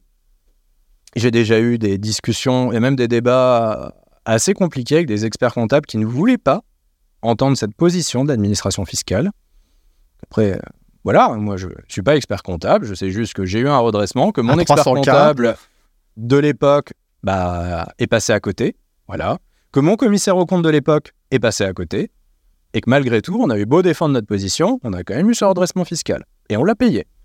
Donc après, si certains experts comptables ne veulent pas suivre cette position, libre à eux, hein, chacun est responsable de cette décision, mais euh, voilà, c'est un élément à bien avoir en tête. Donc, euh, bah voilà, on a été redressé, et bah, immédiatement, bien sûr, bah, c'est là où tu te retrouves dans une position euh, assez inconfortable, parce que contrôle fiscal, un montant assez important, et là, tu sens beaucoup de regards qui sont tournés vers toi quand même. tu sens tout doucement le poids des responsabilités. Parce que euh, équipe de direction, parce que fonds d'investissement, hein, je te disais qu'il y avait plusieurs fonds d'investissement, pas des petits, euh, au capital de Live Mentor, donc tu sens quand même beaucoup de regards tournés vers toi. Et tu es dans une position qui clairement est très inconfortable. Après, euh, là où j'ai eu la chance, c'est d'avoir bah, le soutien de mon équipe de direction, principalement Alexandre et Anaïs, qui voilà, ont été compréhensifs, que tout le monde était passé à côté, cabinet d'expertise comptable, commissaire au compte, moi-même également, voilà, et que du coup, bah, ce qu'il fallait, c'est en tirer des conclusions et avancer. Ça ne servait à rien de rester bloqué là-dessus, d'en reparler pendant des années, etc. Donc, bah, clairement, les conclusions ont été on change d'expert comptable, on change de commissaire au compte, et on repart sur euh, des nouvelles bases. Et donc, en effet, bah, dans la foulée, on a changé d'expert comptable. Ce qui m'a rassuré, ça a été un peu euh, mon challenge, on va dire, ma manière de challenger le nouvel expert comptable qui nous accompagne, c'est je raconte un peu cette expérience du contrôle fiscal est-ce que tu arrives à comprendre la problématique de toi-même ou pas? Voilà, je suis pas forcément allé euh, sur un benchmark de tous les experts comptables, de voir celui qui facturait le moins cher ou celui qui avait les process les plus euh, optimisés, etc. Je suis plutôt allé sur un benchmark de voilà ma problématique. Je te dis pas forcément trop les conclusions, mais est-ce que de toi-même, tu arrives à comprendre cette problématique-là et à m'en tirer les conclusions? Suis tombé sur un expert comptable assez rapidement, euh, très bien, et qui a su comprendre cette problématique-là. Ça m'a rassuré on a signé avec lui, puis on a changé de commissaire au compte également dans la foulée. Euh, déjà, merci pour cette euh, petite masterclass très intéressante sur la partie contrôle fiscal. Mais j'avoue, quand tu payes de tes propres, de tes propres finances, bah, ça vaut tous les MBA ou les masters en, droit fiscal possible et inimaginable, tu vois. Passons sur la structuration de l'équipe finance. Aujourd'hui, vous êtes 12, c'est ça que tu m'as dit? C'est ça. Donc, toi, tu étais tout seul au début avec un cabinet. comment tu as construit l'équipe? Eh bien, en fait, justement, après toutes ces étapes, pompier, contrôle fiscal, levée de fonds, on arrive dans la période 2020 où tout doucement, on veut se structurer. Alors, je pensais avoir plus de temps dans la structuration, mais comme tu le disais tout à l'heure, période Covid, tout le monde est confiné, tout le monde a du temps pour se former, tout le monde a désormais du CPF, ça explose, euh, bref, euh, encore un peu côté pompier. Mais tout doucement, euh, je cherche à structurer l'équipe finance, et moi, ce que je voulais à terme, c'était un, tout internaliser. Deux, tout internaliser avec des personnes, idéalement, que j'arrive à faire monter en compétences. Donc on y allait étape par étape. On a commencé par euh, la partie RH, euh, où j'ai assez rapidement eu un besoin pour m'accompagner sur le côté droit social, sur le côté onboarding, offboarding, etc. Donc j'ai recruté euh, une RRH en alternance. J'aime beaucoup le format alternance puis conversion en CDI parce que bah, derrière, il y a un côté, encore une fois, un peu pédagogique, formation, euh, j'apprécie beaucoup. Donc, on a recruté une RRH en alternance, avec qui j'avais déjà travaillé bah, au préalable justement chez Wicard, qui me suit un petit peu. J'ai continué à faire monter en compétences, qu'on a converti en CDI et qui désormais occupe le poste de RRH chez Live Mentor euh, à temps plein. Ça, c'était la première phase de structuration. Ensuite, on a fait pareil avec le côté contrôle de gestion. J'ai tout de suite eu des besoins avec euh, des fonds d'investissement derrière nous, donc des besoins de reporting, des besoins d'analyse de marge, etc. Donc pareil, on est allé avec euh, une alternante en tant que contrôleuse de gestion, contrôle financier. et qui derrière a converti en responsable du contrôle de gestion. Et qui depuis continue de monter en compétences et depuis euh, a quasiment la main mise et autonome sur l'ensemble des reportings, presque la communication avec les actionnaires, sur les clôtures, etc. Ensuite, on a continué avec la partie euh, compta. Pourquoi compta? Bah, On avait changé d'expert comptable, sauf que je voulais que la compta soit internalisée pour deux raisons. Un, bah déjà être euh, maître, on va dire, de ma comptabilité et d'assumer les erreurs s'il y en a et de ne pas dire, parce que je trouve que malgré tout, le discours est un peu facile de dire c'est pas moi, c'est l'expert comptable.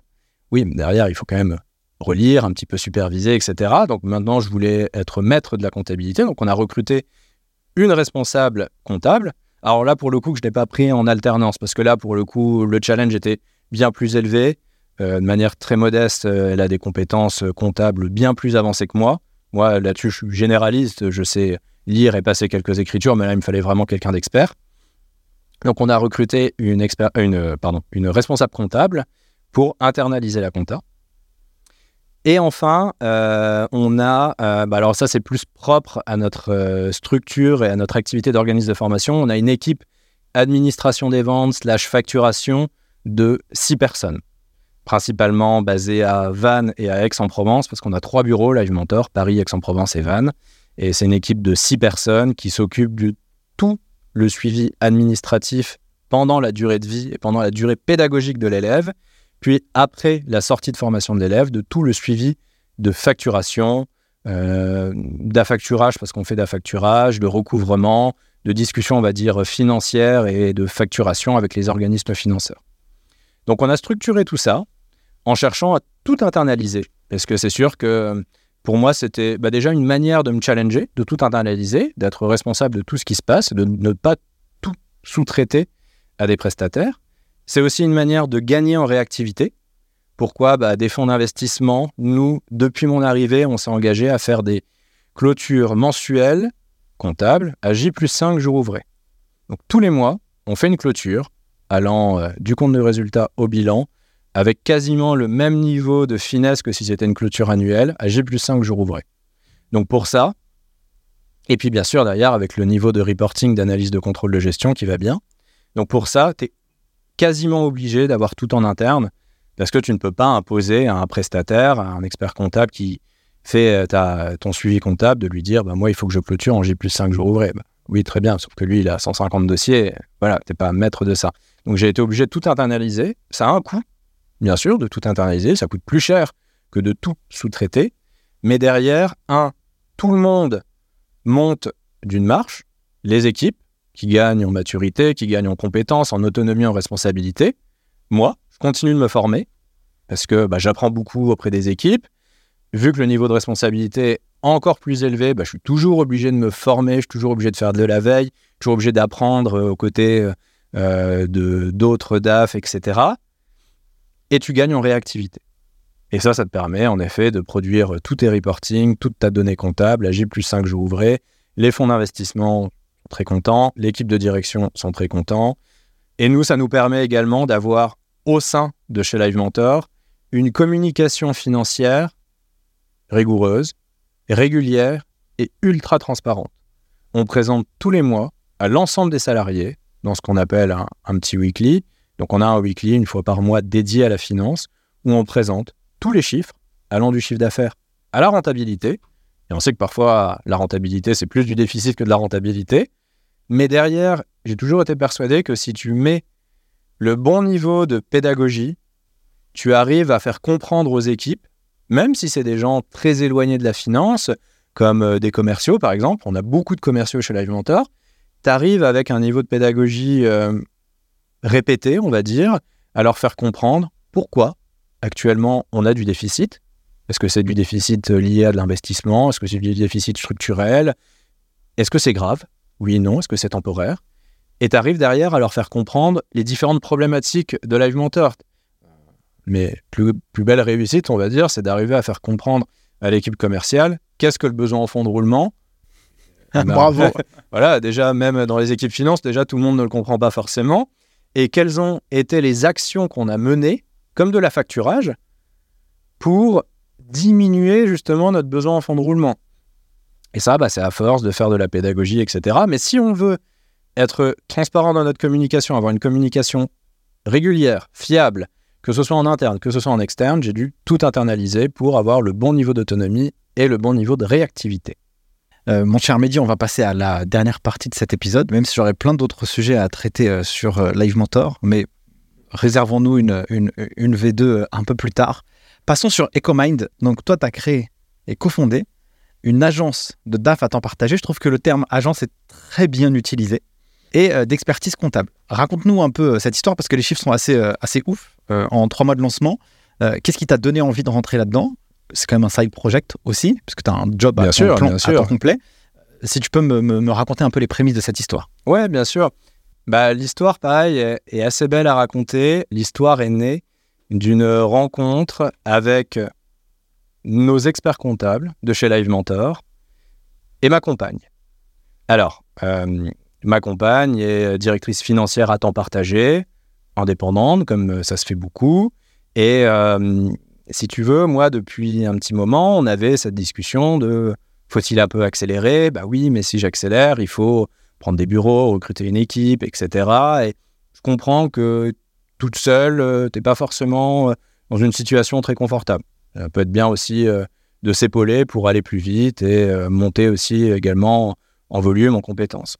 Donc voilà, on se disait ça. Moi, parallèlement, chez Live Mentor, bah, je vois beaucoup d'entrepreneurs, parce que bah, c'est un peu euh, l'objectif hein, de Live Mentor, c'est une école de formation en ligne pour entrepreneurs. Donc des entrepreneurs qui montent ou qui ont monté leur boîte et qui ont des problématiques financières et qui sont soit pas accompagnés, soit, je suis désolé, mal accompagnés. J'en vois beaucoup. J'en vois vraiment beaucoup. Soit pas accompagnés parce que bah, l'expert comptable, malheureusement, n'est plus dans cette dimension-là. L'expert comptable, le métier a complètement changé. Je pense continuera d'évoluer. Il est plus dans le côté production que conseil, pour plein de raisons, pour euh, aussi des histoires euh, d'équipe avec des métiers en tension, etc. Des DAF à temps partagé euh, qui parfois ont des tarifs qui ne sont pas du tout adaptés, on va dire, à des entrepreneurs qui ont deux mois de runway et qui du coup ne peuvent pas se payer des 1500 euros au jour. Donc c'est vrai que j'en ai vu beaucoup.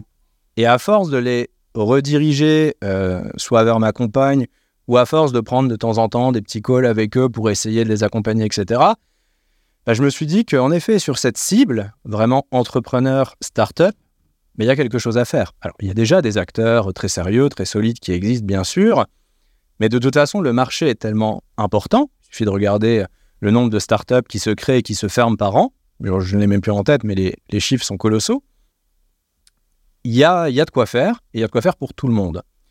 Ça, c'était un peu mon constat, c'était le constat de ma compagne.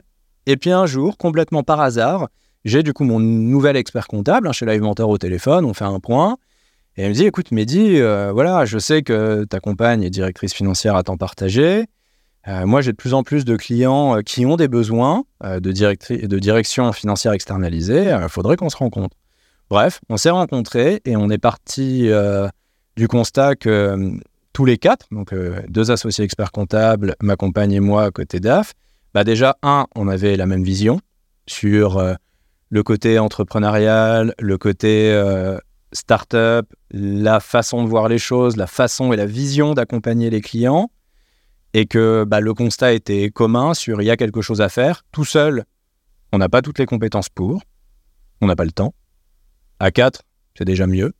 Et en plus, à quatre, il y a une synergie qui peut se faire en créant deux structures ultra complémentaires, à savoir en effet une agence de direction financière à temps partagé. On l'a appelée agence histoire de se démarquer du terme cabinet, que je trouve plus proche du côté expertise comptable, puis pour se démarquer, pour faire un petit peu plus euh, nouvelle génération, on va dire. Donc une agence de direction financière à temps partagé, qu'on appelle EcoMind DAF, et un cabinet d'expertise comptable qu'on appelle EcoMind Compta.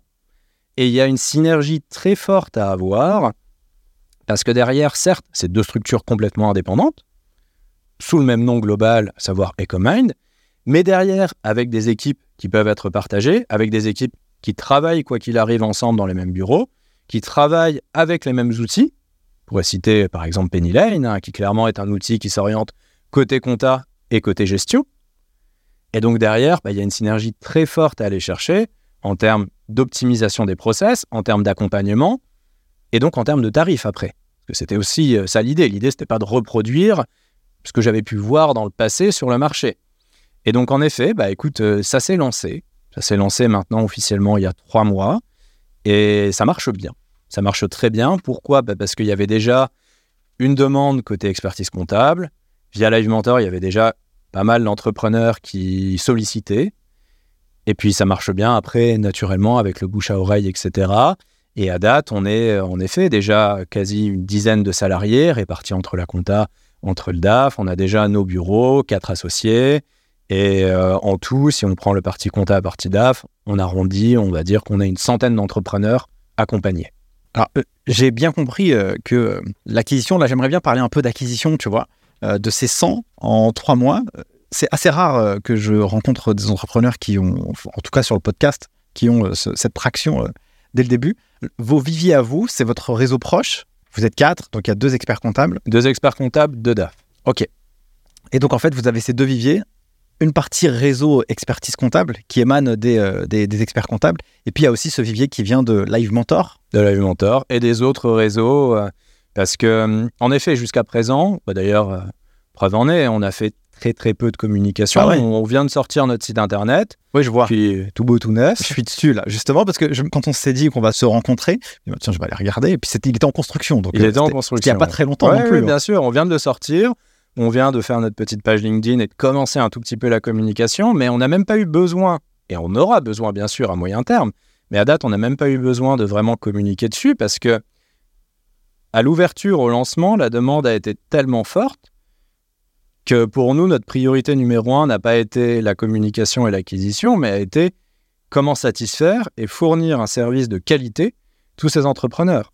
Donc il a fallu très vite recruter, former, faire monter en compétences pour derrière bah, avoir une équipe solide qui puisse bah, prendre en quasi-autonomie la gestion, que ce soit côté compta, que ce soit côté DAF, tous ces entrepreneurs. Donc pour le moment, en termes d'acquisition, c'est plus nos réseaux personnels et pas mal de bouche à oreille. Ça, on voit bien que le bouche à oreille prend très vite. Ça fait à peine trois mois.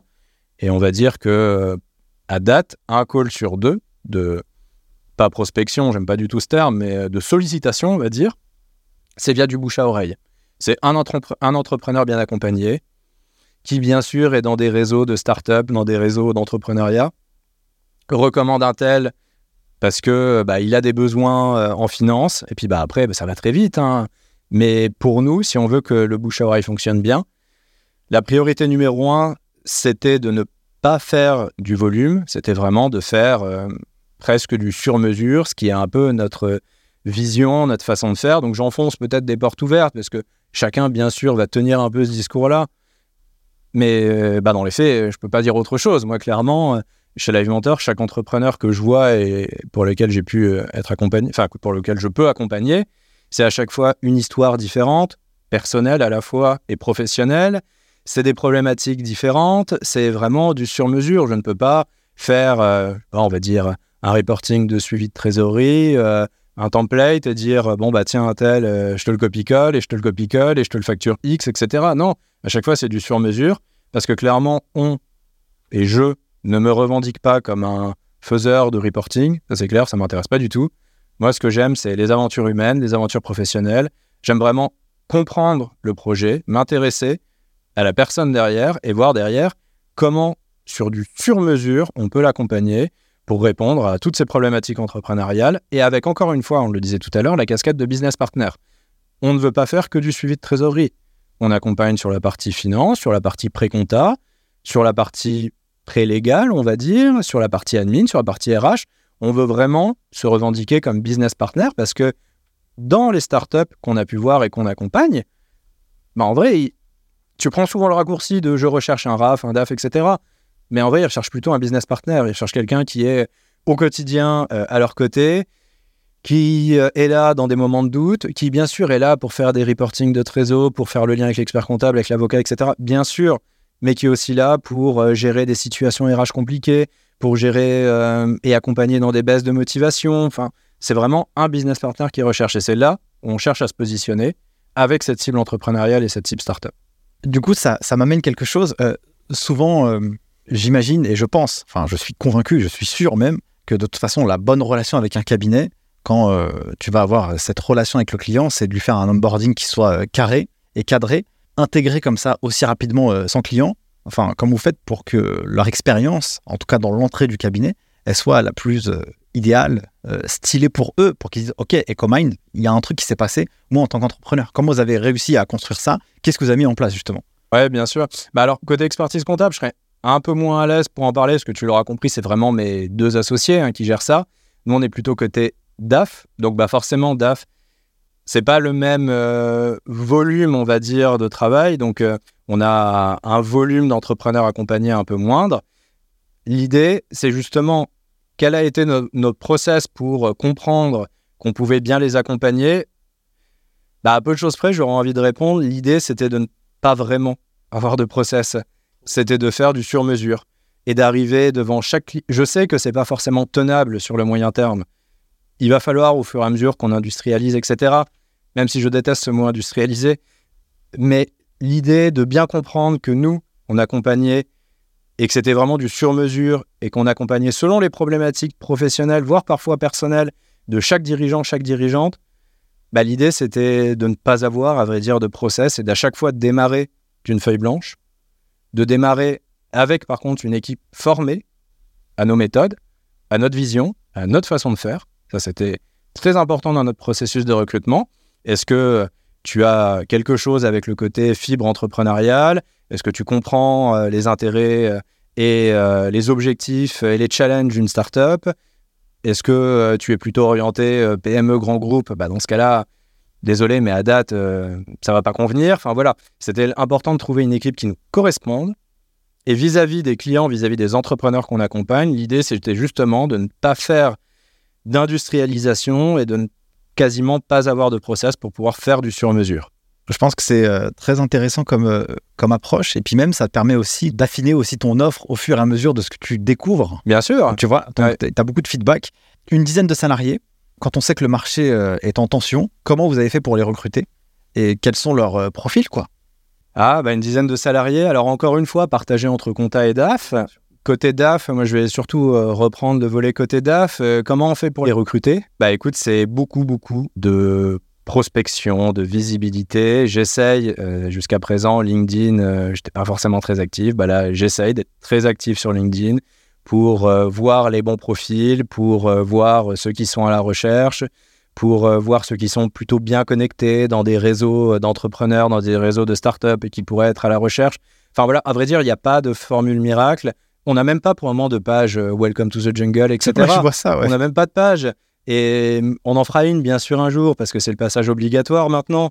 Mais euh, en vrai, euh, à date, et encore une fois, c'est parce qu'on est plutôt 10 que 50, mais à date, avec beaucoup de prospection et essayer de transmettre à la personne que tu contactes sur LinkedIn ta vision, le projet, ne pas faire un message générique bonjour, je suis à la recherche d'un RAF part-time, etc. Non. Lâche-moi, quoi. Tiens, laisse-moi tranquille avec ton truc. Euh, tu le lis même pas, tu l'archives. J'avoue que j'essayais à chaque fois de faire un petit message, bien sûr personnalisé, mais dans lequel j'essaye de retranscrire la vision du projet. Et de là, tu vois, quand ça prend, bah oui, quand ça prend, tu dis pas que c'est signé, bien sûr, mais tu sais que, bah ça y est, tu as déjà réussi à accrocher la personne parce que tu comprends que la, la personne, euh, elle est sensible à ce projet-là tu vas pouvoir l'embarquer dans ta réflexion entrepreneuriale, tu vas pouvoir l'embarquer dans ta vision d'accompagner les entrepreneurs. Tout simplement, en fait, c'est beaucoup de sollicitations. C'est, je trouve ça triste et aussi vertueux ce que tu racontes. Tu sais, euh, sur le podcast Les Guides des euh, souvent, des fois, je fais des masterclass avec euh, des entrepreneurs sur des sujets très spécifiques, tu vois. Et j'ai interviewé un, un, gars qui s'appelle Olivier Ramel, qui est le fondateur d'une boîte qui s'appelle Kimono et qui travaille vraiment sur la culture de boîte. À mon profond regret, mais genre avec tristesse, je vois que cet épisode, il marche beaucoup moins que les autres. Alors que, en fait, ce que toi tu vends, là, c'est une culture et une vision quand tu approches les gens. Et c'est comme ça que tu arrives à aller capter des candidats parce que tu leur vends un projet. Et, en réalité, je pense que ça part aussi beaucoup de là, surtout que quand tu démarres au début, tu n'as pas énormément de visibilité. Comment les gens ils peuvent avoir, euh, savoir si ce que tu racontes est crédible, euh, ils te connaissent même pas, ils n'arrivent même pas à te trouver. Quand tu vas les chercher et que tu leur fais réveiller quelque chose un peu dans leur cœur, et ben ça part aussi de cette vision, de ce projet que tu portes. Et euh, je pense qu'il y a beaucoup d'experts comptables ou de cabinets de DAF à temps partagé ou agences qui devraient euh, vraiment développer euh, cet, aspect-là. Genre, c'est quoi les fondations du projet? C'est quoi les fondations de la boîte? C'est quoi la vision? Tu vois? Où est-ce que tu vas em- embarquer les gens? Et donc, merci d'en parler parce que c'est extrêmement puissant comme outil. De toute façon, tu es obligé. Tu es obligé maintenant. Tu vois bien, tous ces métiers-là sont vraiment en tension. Et d'autant plus, encore plus en tension quand tu as une petite structure avec, comme tu le dis, pas de visibilité, pas de moyens aussi. hein. On peut pas s'aligner euh, sur un grand cabinet, euh, voilà. Donc, tu es obligé de faire en sorte que les futurs salariés, les candidats, etc., soient emportés dans le projet, dans ta vision. Et même une fois, le travail, une fois que tu les as recrutés, le travail n'est clairement pas terminé. hein. Après, il y a aussi un enjeu de fidélisation. Parce que pareil, taux de turnover est extrêmement important. Donc après, c'est un travail quasiment euh, au quotidien sur euh, comment tu continues d'embarquer euh, toute ton équipe, comment tu es suffisamment transparent dans tes projets. Pas trop non plus, parce que parfois il y a des projets qui sont plus ou moins compliqués, donc il ne faut pas non plus faire peur, mais il faut continuer d'embarquer. Donc il faut avoir une vision, je trouve, transparente dans la stratégie de l'entreprise, dans les prochaines étapes. Il faut continuer, on voit bien maintenant avec les nouvelles générations, il faut leur donner des nouveaux challenges quasi tous les semestres, parce que sinon, euh, on rentre vite dans une, euh, dans une petite routine, et puis après un taux de turnover, parce que la concurrence est très forte, et parce que le cabinet d'à côté va pouvoir payer 10, 15 cas de plus, bah, parce qu'il est en place depuis 5 ans. Donc euh, voilà, maintenant, euh, il faut vraiment travailler au quotidien, et ça c'est un travail au jour le jour, sur un, culture d'entreprise, et deux, les projets, la stratégie de l'entreprise, continuer d'embarquer au quotidien dans ta vision entrepreneuriale et de ne pas avoir le côté la direction qui réfléchit à la stratégie et qui impose, on va dire, ou communique de manière plus ou moins fluide la stratégie à l'équipe. Il faut essayer de les embarquer. Même si, bien sûr, toutes les décisions stratégiques ne peuvent pas être euh, collégiales, parce que sinon on s'en sortirait pas. Mais hum, il faut quand même essayer de les embarquer au quotidien. On arrive, euh, mon cher Mehdi, à la fin de cet épisode. Je vais avoir euh, deux questions à te poser pour clôturer cet échange qui était extrêmement intéressant pour moi. C'est quoi un peu la vision de votre cabinet C'est quoi un peu votre vision aussi et ta vision euh, sur le futur de cette euh, profession d'expertise comptable avec euh, cette justesse que tu as là? J'ai envie d'avoir ton point de vue. Ah, pas simple, hein, le métier. Alors, notre vision du cabinet, encore une fois, avec la partie compta, la partie DAF. La partie DAF, nous, notre vision pour le moment, comme tu le vois, on vient de se lancer. Notre vision, elle est très simple. On ne cherche pas de plan stratégique à 5 ans. Notre vision, c'est d'accompagner des entrepreneurs et de bien le faire avec les bons besoins et avec le bon tarif. Voilà. On veut toujours euh, être aux côtés des entrepreneurs, euh, ne pas leur faire un tarif euh, trop excessif, loin de là, et vraiment comprendre leurs besoins. On ne veut surtout pas être des faiseurs ou des pondeurs de reporting. Ça, c'est notre vision. Elle est très simple, très basique. Hein. Pour moi, je réfléchis pas à plus loin, mais déjà, si on arrive à faire ça, à faire des entrepreneurs satisfaits par leur DAF, c'est déjà pas mal. Avec une équipe formée à nos méthodes et qui seront capables de prendre le relais. Ça, déjà, c'est la vision côté DAF. Côté compta, euh, c'est plus compliqué. Alors déjà parce que je ne suis pas expert comptable, et de deux parce que, euh, de par mes précédentes expériences, j'ai eu un rapport particulier avec les experts comptables. Donc là, je suis très heureux, un, d'avoir trouvé un bon expert comptable pour Live Mentor, et deux, d'avoir trouvé un suffisamment bon expert comptable pour pouvoir m'associer avec lui. Donc côté expertise comptable, j'ai envie de dire le challenge est d'autant plus important, si ce n'est plus grand. Pourquoi? Bah, Parce que le métier, bah, déjà radicalement évolué dans le mauvais sens, je trouve, ces dernières années. Avant, l'expertise comptable, c'était production conseil. Maintenant, le conseil, euh, je ne sais pas où il est. Désolé, je ne sais pas où il est. Après, tu me diras, c'est pas plus mal. C'est aussi pour ça que le côté DAF, on existe. C'est pas plus mal. Sauf que le problème, c'est que l'expertise comptable continue de vendre cet aspect et cette approche conseil qui, jusqu'à présent, n'est plus présent. Et c'est normal. Pourquoi? Parce que des métiers en tension, on a du mal à recruter des collaborateurs. Quand on les recrute, il y a un taux de turnover énorme. Donc, on a déjà du mal à faire la production. Donc, si déjà on a du mal à faire la production, comment on peut se libérer du temps pour, côté expertise comptable ou côté équipe, monter suffisamment en compétences pour pouvoir faire du conseil? Donc, pour moi, l'enjeu, côté expertise comptable, il est vraiment là. Il y a deux enjeux. C'est un, comment faire pour avoir une équipe suffisamment en place, suffisamment embarquée par le projet Parce que bah, le projet d'expertise comptable, c'est un métier qui est vieux comme le monde, il a toujours été là. Donc c'est sûr que tu ne peux pas vendre à chaque cabinet d'expertise comptable qui se crée un nouveau projet, une nouvelle aventure entrepreneuriale. Enfin, l'expertise comptable, c'est là, ça existe et ça existera toujours, normalement. Peut-être d'une autre manière, mais ça existera toujours. Donc comment tu fais? Culture d'entreprise, euh, tu essayes de mettre en place des nouvelles verticales, bah peut-être comme nous. Ça veut dire que quelqu'un qui rentre dans l'équipe compta, qui monte suffisamment en compétences, pourra un jour bifurquer vers l'approche DAF conseil et ainsi de suite. Ça, c'est le premier enjeu. Et le deuxième enjeu, qui va être le métier évolue. La production maintenant occupe 100% du temps, sauf que la production, tout doucement, commence vraiment à s'optimiser, s'automatiser. On le voit bien avec des outils comme Penny Lane désolé, ça fait deux fois que je le mentionne, mais parce que je travaille beaucoup avec Penny Lane. Bah, à vrai dire, le côté production, maintenant, euh, il est vachement réduit. Il est vachement réduit et du coup, tu peux aller de plus en plus vite pour idéalement te relibérer du temps pour que les équipes comptables montent en compétences et se posent des questions un petit peu plus challengeantes, aillent sur des cycles un petit peu plus compliqués, là où à l'époque c'était plutôt un chef de mission, on va dire, ou même l'expert comptable qui intervenait. Donc je trouve qu'il y a quelque chose à faire là-dessus sur le côté purement automatisation, optimisation de la production comptable, essayer de faire en sorte de réduire au maximum euh, cette tâche-là pour que les équipes soient suffisamment au quotidien challengées et montent en compétences et que derrière, tu pas très rapidement une certaine routine qui s'installe sur j'ai 50 dossiers, je produis mes 50 dossiers, tous les mois je fais mes déclarations de TVA et ainsi de suite. Bah, forcément, au bout de 6 mois, tu t'ennuies. Et surtout, quand les métiers sont tellement en tension, tu t'ennuies, tu regardes ailleurs, tu peux toucher 5-4 plus, tu vas, et puis après, ainsi de suite. C'est un cercle infernal. Donc, euh, il faut réussir à avoir la bonne culture, embarquer par le projet, même si ça, c'est peut-être un poil plus challengeant côté compta, et surtout faire en sorte que les équipes soient bien formées, montent en compétences, apprennent tous les jours, suffisamment autonomes, etc. Euh, dernière question, Mehdi. Est-ce qu'il y a quelque chose que tu as reçu de la vie qui t'a euh, aidé et que tu aurais aimé partager euh, aux auditeurs du podcast Les Guides des Chiffres Que tu n'aurais pas forcément partagé euh, autre part Ou vraiment une expérience qui t'a marqué et qui t'a permis d'évoluer et que tu pourrais partager euh, à nos amis Volontiers, mais alors là, on va rentrer dans, de, dans l'ultra personnel. Vas-y, Mehdi. Je ne m'attendais pas forcément à partager aujourd'hui. On va dire une quinzaine d'années. J'ai eu un très grave accident de voiture. Très, très grave. Tel point que il aurait dans, sous certaines conditions ou à très peu de choses euh, près, que je ne sois pas devant toi aujourd'hui. Voilà.